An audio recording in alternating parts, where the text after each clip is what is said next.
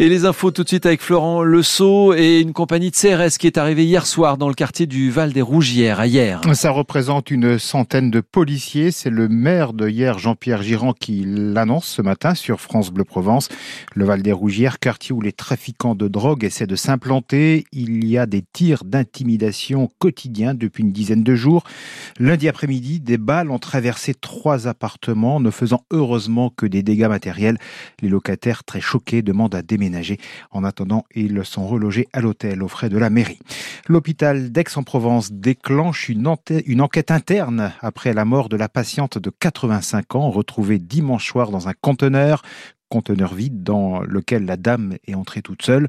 Sa famille porte plainte contre le centre hospitalier qui, selon elle, n'a pas surveillé la patiente euh, qui est entrée aux urgences avant de disparaître.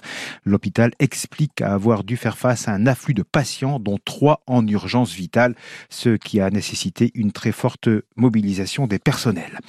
Nouvelle tragédie dans la bande de Gaza. Une distribution d'aide alimentaire tourne au chaos à cause de tirs de soldats israéliens et d'une bousculade géante terrible bilan, 110 morts selon le Hamas. La saison de la pêche aux oursins, eh bien, c'est déjà terminé à partir d'aujourd'hui et jusqu'au 14 décembre.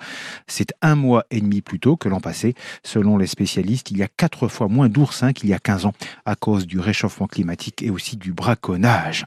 C'est une très mauvaise nouvelle pour près de 13 000 supporters de l'OM. Le virage nord du vélodrome sera fermé pour la réception de Villarreal jeudi prochain, huitième de finale à de la Ligue Europa. Lourde sanction prononcée par l'UEFA à cause de fumigènes utilisés lors du match contre le Shakhtar Donetsk. Le problème, c'est que le club olympien était sous le coup d'un sursis depuis la rencontre face à l'Ajax Amsterdam au mois de novembre. L'OM qui joue à Clermont en championnat demain à 21h. On espère une troisième victoire d'affilée pour les Olympiens, bien sûr. Et pourquoi pas, évidemment, c'est l'effet gassé. oui,